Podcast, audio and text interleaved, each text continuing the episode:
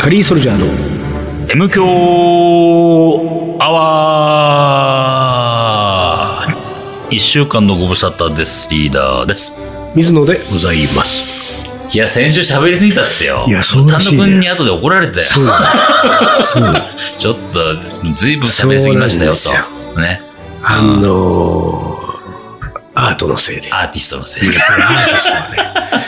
そのやっぱりほら、うん我々もアーティストじゃない？そうだねやっぱりそのアーティスト同士っていうのは、なんかこう、こうするものがやっぱりあるわ。けですよ。通じ合うものがあるからね。そう、しょうがないんだよ。アート、あだからアート系の話をしない方がいい。でもね、俺ね、そのね、うん話の内容ともかくね、一個ね、思ったのはね、うん。その先週話したんだけど、うんほら、あのー過去の M 響を、その、たまに聞くことがあるとかって言ったけど、えっ、とね、三、うんと、四五年前のやつをう、ん。なんかのきっかけで、うん。えっ、と、そういえばと思って聞いたやつがあったんだけど、それは将棋の回だったんだけど、うん何を話したっけと思って、うんでもね、その回だけだったかもしれないけど、四五年前で、うん。ものすごい落ち着いたトーンだったよ。あれ？と思って今今日は落ち着いたトーンで今喋ってるけど、もう入りの、うん。その時カリーソルジャードだったかカレー将軍だったかわかんないけど、うん。えー M 響アワーはもう、うんなんかあったのっていうぐらいの、ど、どうしたの？なんかあったの？なんか嫌なことあったのぐらいの、こうなんていうか、抑えたトーンだったわけ。だから、うん。あれも俺あるんだと思う。その、うん。水野が大体ね、うんわーわーテンション上がると、長くな長くなる。だから。その、落ち着いたトーンでう、ん。大人の M 響アあワーを、今日は、今週は。そう意識すると、はいはいはいはい。25分ぐらいでピタッピタッとね。と止まっいい感じてでわか。る。そうそうそいや、でも先週ほんとさ、まあ、面白い話だからねいや。腰っつうのはさう。。でもやっぱほら、アートアーティストのアーティストの話そうそうなっちゃう。だから、うん。まあちょっとな、うん、でもね、アーティストだからしょうがないんだよね、我々も。ないんだね、アーティストだからそのね。なんだろううね。ん。あのーまあ我々がうん。自分たちでうん。こういうのもね、うん。まあ正直気が引けますけれども、うんカレー業界に初めて現れたアーティストじゃないですか。ああ、でもそうですよ。東京ガリそれバン長はまっていうのは。さしくそうですよ。ねえ、うん本当に。い今でも出てきてないんじゃないですか、こういうタイプは。そうですか？そうだからね。まあ、そういう意味で言うと、その、カレー業界初アーティストとしては、ね、そうそうそうそうカレー業界切ってのアえーーティスあ、そう、トとしてはカレー業界切ってのアーティスト。うんカレー業界唯一のアーティスト。としてはもうやっぱり、あ、話は長くなっちゃう。アートのア話ート。ランスしちゃうとね、うんどうしてもそこなっちゃうそこはなっちゃいますよな。思いが溢れ出ちゃうからね。あのー私、最近ですね、うん。その、自分の、その、なんていうか、アーティスト水野に、恥ずかしげアーもなくティストを、言ってますけど。アーティスト水野に磨きをかけるべく、お磨きをかけるべく。勉強を始めたんですよ。おー、素晴らしいね。勉強するっつあうの勉強をしている証拠に、うん。普段持ち歩いてるカバンにうん。から取り出す参と。考書を。持ち歩いてるなるほど、なるほど。うん。参考書。あ何ですか、何ですか。学点買ってる。おうああ、学点おう。学点ね。学点って言ったらわかりますか？大体の人は。うん、わかりますよ。が音楽のね、音楽の前は理論書ですよね。そうですね和声の、和声とかね、その辺の話ね。はい。学点読んでんだ。そうなんですすげえ。これでねほうほうほアーティストに磨きを。まあ、あれですよ、そううん。あの、カレーの活動をしている水野が、うんアーティストに磨きをかけようって言って学点を買うってあたりがもう、お前はおかしい。ちょっと方向がおかしいんじゃないかと。まあほら、カレーと音楽で。カレーと音楽でねやってきてるわけやですから。ってきた人間ですから。えーそう。でね、これね、うんただこの学点をう、んうん。あの、買って読んでるだけで、え私、うんちなみに音楽の素養ゼロですからね。うんうんうん。ただうん好きなだけで、うんうんうん。あの、音楽は。うん。好きなだけだけでも、それはリスナーとして聞いてるだけの話だから、うんうん楽器は一切演奏できない。うん。えー、まあ何を隠そう、私の母親がですね、うん。ピアノの先生でしょ？水野の英ね子、水野の英子っていうのがいますけれども、えー、あの人がう、ん。ピアノのうん。教師を長いことやってまして、うんねうん私も生まれた時にはもうピアノの教師だったんですよ。うん。だから家にはグランドピアノがあって、うん。えー、まあ、和音を聞いて育ったっていうんですかね。ハーモニーを聞いて育った。育ったんであの当時、やっぱりね、うん。一番耳が良かったよね。まあ大体ほら、ちっちゃい頃そうなんだろうけど、そうね。うん。あの、レッスン室っていうのがあったのよ、うんうんうん家にね、うん。で、レッスン室には、うん。自分と同じぐらいの小学生とか、うん。からまあ大きい人だと中学生かたまに高校生ぐらいまでが、うん。こう入れ替わり立ち替わり来るわけじゃない。うん。で、うん。自分は学校終わって、なんか小学校終わって帰ってきて、うん。なんか、あの、多分好きなことやってんだよね。なんか、うんなんか、わかんないけど、テレビ見たりとか、うん。あの、宿題やったりとか、うんうん別の部屋でね、うん。してると。うん。でも、グランドピアノっていうか、ピアノの音だからさ、うん。響くじゃない。まあ、うん。一軒家だから、普通に田舎の、うあの、近所迷惑ないにしても、うん響いてくるから、家の中なんてもう完全にわかるのよ。ん。うん。つさ、まあ、あの、当時、水野英子っていう先生は、まあまあヒステリックなあ、ら、そうなんだ。ヒステリック気味のヒ、ステリック気味の。気味の先生で、はいはいはいはいはい。そこ違うバシッあらららら。みたいなちょっと若干スパルタ。うん、声も聞こえてきたりとか、うんこう、する中、うんえっと、どのレベル、どの段階のうん生徒さんでも最後は和音の、うん。あれなんて言うんだろうね、こう、ジャーンって和音を鳴らして、うんドミソード、ファラみたいなことをう、んこう、耳だけで聞いてこう言うってやつあるじゃん。はいはい、あるね、あるね。あれをさ、毎日のようにやってるわけうん。だから、うんで、あのーわ、わかんないと、こう、まあ、うんもう一回鳴らしてとかってやるじゃうんないでそれを俺は隣の部屋でずっと聞くわけじゃんう。ん。でさ、うん。俺が一番耳が覚えてくるうんわけ。うんそうだね。毎日聞いてっからね。うん、そうそう。ん、で、だからもう、うもうどんな和音が出ても全部わかるぐらいの。で、途中からさ、うん。なんでわかんねえんだよ、俺が。みたいなね。ねこう感じになる、うんみたいな、こう、小学校時代を過ごしたわけですうんよ。で、そんな私もうん、小学校2年生ぐらいの頃に、うん。えーもうあんまり覚えてないんだけど、ううんちの母親からうんピアノを習ってたのよ。おお、本当うん。まあ、バイエルンみたいな。ところが半年も経たないうちに辞めてるらしい。っていうことがあったがためにピアノは弾けない。ねうんそういう家庭で育ちながら、うん。ピアノは弾親けない、が先生だけれども、ピアノは弾けない。うんで、その後う、ん。なんかちょっと大学ぐらいの時にうんギターでもなんつって、なんかアコースティックギター買ってきて、まあとりあえず、うん。なんだろうね、スタンドバイミーあたりのよくやるじゃん、みんあーそうな。だね。スタンドバイミーだけは一応コードだけで弾けるようにはなったけど、その後う、ん。あの、お、あの、何、二曲目いかず終わる。まあそういう本当にこうなんかその、なんていうか、乏しい音楽の素養うんの、まあまあだから何もわからず、プレイヤーとしてはね、音楽のプレイヤーとしてはそれがなかった。だからなんかその楽天なんか買ったところでう、ん。これを読んでもねうん、またしかもこれがですね、アルテスっていうう、ん。なんか出版社かな？うん。なんだ、がやってんだけれども、うんこれがねう、ん。東京芸術大学のうん。音楽学部作曲科のうん教授が、うん。えー一応監修で、その人プラス、うん。その芸大の音楽家の人たちが、全部で5人で書いてる、楽天の方ロロロロロそんなものをさ、音楽の素養のない水野が、うん。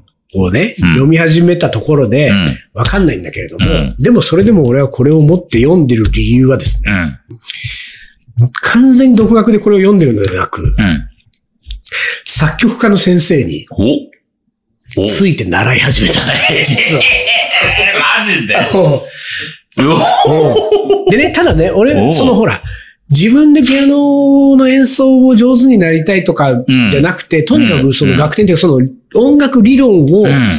理解したいからうん。うん。うん。う、ん。それは、なんかとある人に、まあうん。そういう話をよくしてたの。うん。で、あの、カレーのね、うん。僕がカレーでやりたいことは、音楽理論を学んでうん、うん、その音楽理論の音音の作りとか体系的な整理とか、そういうものをもっと学んで、うん。スパイスやカレーに応用したいんだと。うんだから今の状態でう、ん。スパイスカレーの世界でいろいろやっててもう、ん。もう壁に当たると。うん。ので、この壁を越えるためにう、ん。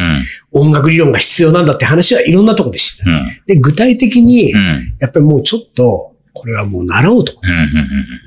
った時にう、ん。たまたまその紹介の紹介みたいので、うん。その、こう、この人がいいんじゃないですかって言ってくれた人が、うん。まあその作曲家、ある作曲家の人がいてうん、で、その人に最初1回目会いに行ってさ、でその時にさ、うん。あの、自分の今まで出した本の中で、うん一番その、まあ、理論書とは言わないけど、カレーの本の中で一番その、こう、そういうことの組み立てとかそういうことに触れてる本を一冊だけ持ってって、で、それを、まうん。あ差し上げて。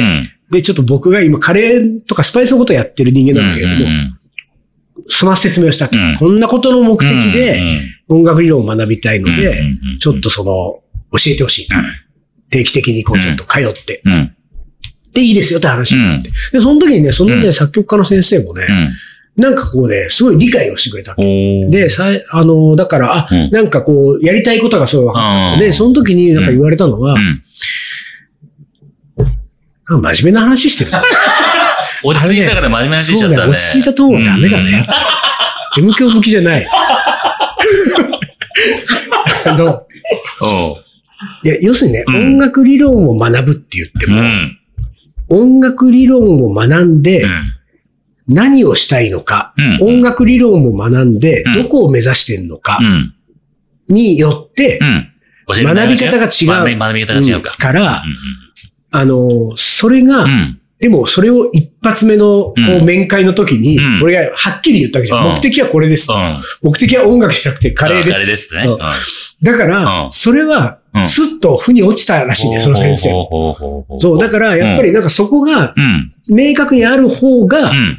教えやすいし、うん学ぶ方もうん。何のためにどこを向かって、うんでもそれって、うんあ、カレーの時と一緒だって感じだ。俺とかリーダーがさ、ね。ね。ね、カレーの料理教室とかああいうとこで言ってるどうしたいのかによってう、んやり方は変わりますよう。ん。だからなんかその、どの人にも共通のう、ん。なんかこう、学ぶべきものがあるわけじゃなくて、あなたがどうしたいかによって、こっちが伝えられるものも変わるんだっていうのは、音楽でも同じなんだと思った、1回目の時に。でうん、でじゃあそういうことでって言って、じゃあとりあえずその先生が、それその先生も芸大出身の人なんだね。で、なんかこれ僕の仲間たちが書いてるやつだけど、うん。なんか、そのうん、出た当時は、うん。なんだこんな本、うん。俺がやったらもうちょっと違うって思ってたけど、ん。でも今読み返すと結構本当によくできてるから、うん。とりあえずこれにしましょうかみたいな。感じで、で、これを読んでみて、まうん。あこれを読みながらわからないつまずいたところとかも含めて、うん。ちょっとこう、今2週に1回2時間ぐらいっていうのをやっていきましょうかって感じでやり始めたばっかり。うん。まだ1回目うん。をやり始めたばっかりっていう感じなんだけどでもう、ん。とりあえずさう、ん。そういうなんかこう、今までにない動きをさ、そうだね。俺のアーティスト製品に磨きを。先生に作っっなんてのはなかなかなことだよね。さ、俺の人生で初めてかもしれない。その水野英子以来、あ、これはだからあれですよ。その音楽に限らずよ。うん。なんか俺自分が何かを学ぶときに、例えば俺うん。剣道やってたけど、長い、うん。結構十何年やってたけど、うん。道場に行って学ぶじゃない、うん。マンツーマンじゃないもんそうだよね。まあ、うん。稽古は先生と一対一やるけど、うん。でもマンツーマンじゃなくて、うん。同級生がいる中ででしょ、ね。塾に行く、うん。塾に行くのも同級生でしょ、家庭教師がついたことなかったしさ、うん。そうするとさ、マンツーマンって初だと思って、そうだよね。マンツーマン雇っいや、たのマンツーマンやっとない。でさあ、単独ある？で、俺、しかも物心、その英語の時は物心つくかつかないかぐらいじゃん。小学校1、2年なんて子供の子供なんで。そう。で、してすぐ辞めたしさ。うでさ、緊張すんん。いのや、緊張するでしょ。いや緊張すんのよちょっと想像しただけでも緊張する。それがね、うんあの、そのマンツーマンでやってる最中が緊張するんじゃなくて、うん。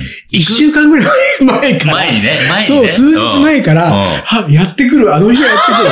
特にさ、この前のが1回目だったから、面談が終わった後の初回ですよ。初回が今週だったから、うそれはさ、ん。実は緊張するのは、うん。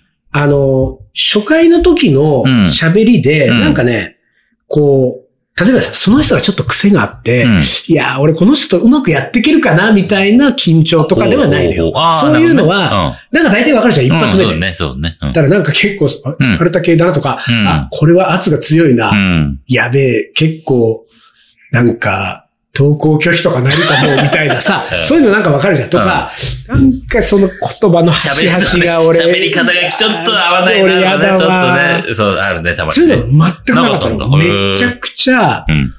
穏やかで、うん。なんかい、あのね、なんかこう勝手な、俺のあれだけど、うん。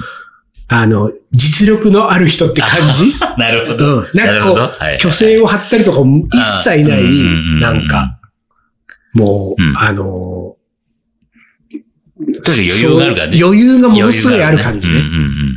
で、なんか、あ、これ、だからそこはもうクリアしてるわけ、うんでそれよりも、うん。宿題やらずに学校行って怒られるみたいなことのちょっとここう、切迫感？こっちのこう、準備度合いというか、ね、そうそう、だから、ちゃんとやそのってるかどうか、やれ学点てるかどうか。はアマゾンで買って届きました。家に届いてから、うん。10日ぐらいあったよね、今日まで。いや、そんなこと言うタイプじゃないんだけど、うん。あったよね。うん。で、何？あ、うん、ああ、まだ10ページしか読んでないんだ。みたいなことじゃやばいみたいなさ。あ自分であ勝手にね自分で勝手に思ってる読まなきゃ。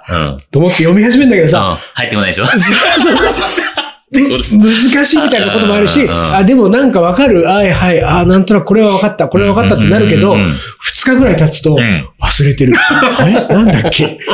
で、で、ともかく、んその日、行く日までに、うん。まあ、こっちもね、うん2時間って時間うは、ん。なんか、こう、ほら、月謝じゃないけどさう、んで、お金も払ってさ、お願いしてるわけ。2時間って時間にできるだけちゃんと、うん。こう、自分の知りたいことも、うんで、なんか、向こうもさ、あ、そこそこはやってきたんだなっていうことがさこういうのはさ、俺とかリーダーは、うん。カレーの世界だと、うん。どっちかというと教える側の立場に立つことが多いから、向き合ってちょっとやってると、うん。すぐわかるじゃん。うん。この人がどんぐらいやったかっていうのが。だから、これ逆の立場とすると、うん。もうバレバレだぞと思って、そういうプレッシャーが勝手に数日前とか一週間前があるわけ。だ。から、俺はちゃんと、自分なりに読んうん。だ、うん。で、わからないところは、でも考えた、でもやっぱりわからない、こういうことも多分2時間会話するとう、ん。すぐ、ね、付け焼き場はバレるから。でも、そういうことも含めて、うん有意義な2時間にしなきゃみたいなドキドキよ。だから なんかさ、こう、ど。うん2日ぐらい前とかはさ、もうさうん、他の予定があってもう、ん。ちょっと上の空が 入ってこないね。そればっかりでしたよね。あさってうんあさって先生んとこだわ。俺、こういう感覚ちょっと久しぶりというか、はマンツーマンは初めてだわと思ってさ。まあでもこれ多分繰り、何回か繰り返せばなくなるんじゃない？そうそう、なくなると思うんだよ。そう。で、なんか、だから、ちょっとう、ん。今はなんかうんうん、とってもねうん、これ楽しい。そうだね、楽しそう、それ。そうそんでねツーマンです。本当でもね、その1回目の時に思ったけど、2時間は結構あっという間なわけ。で、やっぱりね、面白い。です でさ、やっぱりクラシックの作曲家っていうか、うんまあクラシック畑当然の人だからその音楽理論もさう、ん。やっぱりほら、ジャズの音楽理論とクラシックの音楽理論って違うわけじゃうんん。だけど、基本的にはあの先生に習ってる以上はずっと基本的にはクラシックを自分はうん。ずっとね、うん。できるだけ勉強してで、その、その先生からうん、できるだけいろんなことを教えてもらえて。で、まあ、うんまあ多分1年2年ずっと行きたいとは思ってるわけ。うんうんうんそんなに簡単な世界じゃないしさ。で、その先にその次のステップがもしありそうだったら次のステップとかもさ、うん行きたいなとか思うけどうん、いずれにしても、まあ今クラシックもさ、いろいろこう、うんで家で YouTube とかでクラシック聴きながらさやってるわけ。うんさ、面白いんだよね。面白いよね。そう。で、なんかやっぱり、クラシックも今までちょこちょこ聞いてたけど、うん。これ多分人によると思うんだけど、うん。もっとさ、多分ね、その感覚的に、うん。その、いわゆるアートをね、うん。アートを感覚的に楽しめる人っていっぱいいると思うのよ。うんだから絵画を見に行っても、もその何か舞台を見ても、うん。でもやっぱり自分の場合は、そそれはなんでなのとか、ね。うんどこがすごいのとかってことが分かるとう、ん。急激に面白くなったりとかするタイプだ面白いよね、そのね。だからそれが分かんないまま自分の中でうん。見たり聞いたりしゅした瞬間自分の感性でバーンとか来るタイプじゃない。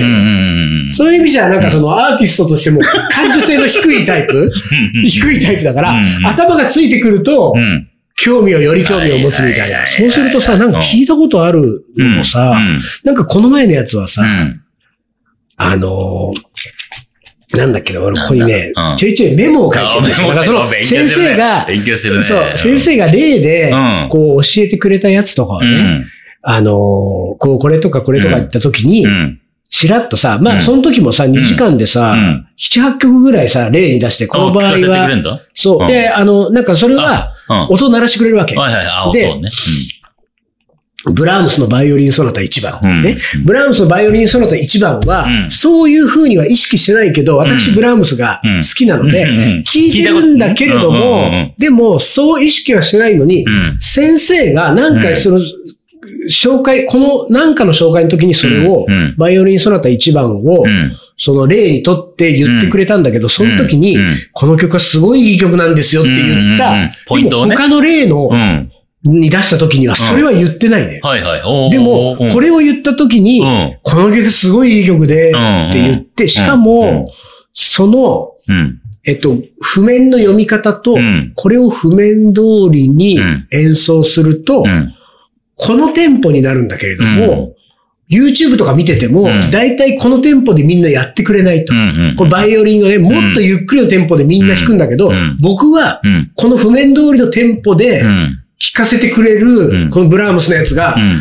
きなんですよね。で、うん YouTube 見ながら、うんこの人早く弾いてくれるかな？あ あ遅い。あああ、この人も遅いとかやってんの。の。で、急激にさ、うん。ブラームスのバイオリンソナタ一番だけ、二重丸みたいな。だから、それが面白くてさ。確かに面白いですよね。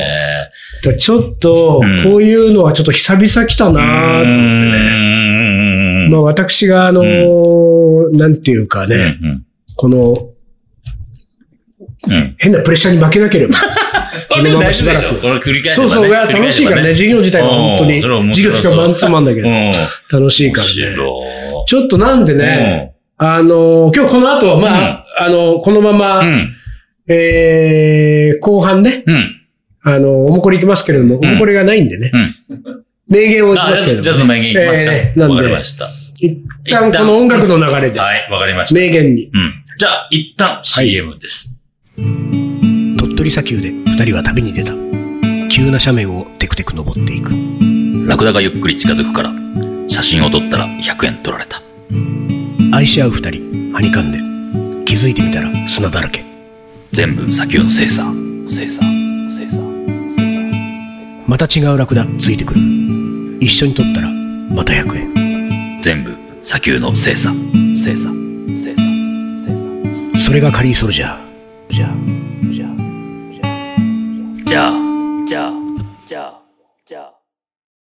カレーの。おもこれはないよ。ということで、はいまあクラシックの話をしましたが、うん。目の前にいるのがジャズの人なので、そうね、一応、えージャズをかじってきたんでね。ええまあ、ジャズの名言。ジャズの名言あれ、はるかさんがクラシックの名言をね、うん、追加でやっぱりいただかないことには。ね。水野が、あの、クラシックに形作りましたんでね。そうねお願いしますね。じゃあまあ、とりあえず今日はね、ジャズの名言いきたいと思います。どうせまたマイルス・デイビスで。ジャズの名言。君のプレイスタイルは誰と一緒に演奏するかでできてるんだよ。あ、ごめんなさい。もう一回言っていいですか最後の最後のね。これ今カットなしでいいの？カットなしでいいよ、カットなしでいい。はいはいはいいきます。はいジャズの名言。はい君のプレイスタイルは誰と一緒に演奏するかでできるんだよ。はこれはね、ジョー・ジョーンズっていうドラマーです。へえ、ジョー・ジョーンズはジョー・ジョーンズ知らないでしょまあ、ジョー・ジョョーンズはね、まあうん、ベーシーと一緒にやったドラマーで、ブラシの名手と言われたね。ああ、はいブラシで。シャッシャブラシの名手でう、んほんとね、すごく基礎を大事にしたし、基礎的なことをすごく大事にした人ねうん。でうん、自分のカラーみたいなものはあんまり出さないわけ。俺はこうだみたいなのやらない人なの。の。で、これね、うん何の時に言ったか、君のプレイスタイルは誰と一緒に演奏するかでできるんだよ。うん自分の演奏がね。どの時言ったかっていうと、ドラムクリニックに行って、ドラムを始めて4年の子にね、ほあの、どうして君そうやって叩くのってう。聞いたら、うん、いや、マックスローチ見たんですよ。とか、アートブレーキーがこう叩いたんですよ。はいはい。で、その時、その時の返事で、うん君は、うんマックスローチやうんアートブレーキーとうん一緒に演奏したことある人と演奏したことあるかはいいはいはいはいはい。ないだろう。うん、うん。君の演奏っていうのは、だからマックスローチは、マックスローチ前提としてやってるんだよね。はい演奏してきた人によって、トリオとかカルテットそうは仲間たちの、うんあの引っ張られて、そうそう、あの中で出してるサウンドを叩いてったから、あの叩き方になってうる。ん、うん。その経験がないのその経に、験がないのに、あの戦いブレーキだけを。そう、見てもしょうがないだろはあ。っていうことを言ったんですよ。なるほど。ジョー・ジョーンズ。ジョー・ジョーンズ。まあこれは1911年に生まれて、1985年に亡くなってますけど、でも本当カウント・ベイシーの初期の頃のリズム隊で、これはね、本当ね、はカウント・ベイシーのリズムセクションって、オールアメリカンリズムセクションって当時言われてたわけ。はいもう、とにかくリズムに関しては、ベイシーがナンバーワンだしオールアメリカンリズムセクションだね。と言われた、その屋台骨を、だから俺はベイシー楽団の仲間たちと鳴らしたから、こそうそうこれなんだよジョー・ジョーンズのこの。音になってんだ。なってるんだよ。ああ。だから周りをちゃんと聞くとか、周りを見るっていうことをうん。教えてる言葉だな。だからもういいな名言るだなと思って。ね。君のプレイスタイルは誰と一緒に演奏するかでできるんだよ。ああ、いいな。だからもうそういう意味で言うと、うん。水野のカレースタイルは、うん東京カリー番長のメンバーと一緒にやってきたことで、うん、今出来上がってるってことだよねよ。そうだよね。うんでもそれは、それはでも本当にそうだといや、思うよね。本当ね、その。で、カレーの世界も、うん。まあカリー番長に限らずいろんなグループがあって、一緒にやってきてるから、そうだそれで、うん。うん。そのお互いに影響し合そうってるわそうけだよねそうそうそうそう。だからなんか、そういう意味で言うとさ、やっぱり仲間を、うん。仲間が誰なのかは相当大事だし、大事だね。仲間はうん。選んだ方がいいかもしそういうれないし。ことだね、そういうことだね。そうだね。ジョージョージョーンズ。いいですね。ジョージョーンズ検索して聞いてください。そうですね。本当うまい。シンプルなんだけど、い。い。ですから。なるほ。ど。うんちょっとよよかったね、今日ね。ハマった感じですね、い。い。今日ね。ジャズってい。い。な。ジャズもい。い。な。はい、とい。うことで、えー、おもこれ本当ござい。ませんので、皆さん、い。よろしくお願い。い。たします。えー、おもこれオブジ、オブザイヤー。って言ってください。ね。はい、とい。うわけで、今週は5年で終わりにします。カリーソルジャーの M 強アワー、この番組はリーダーと、水野がお送りしました。それじゃあ今週はこの辺で、おつかり。お疲れ。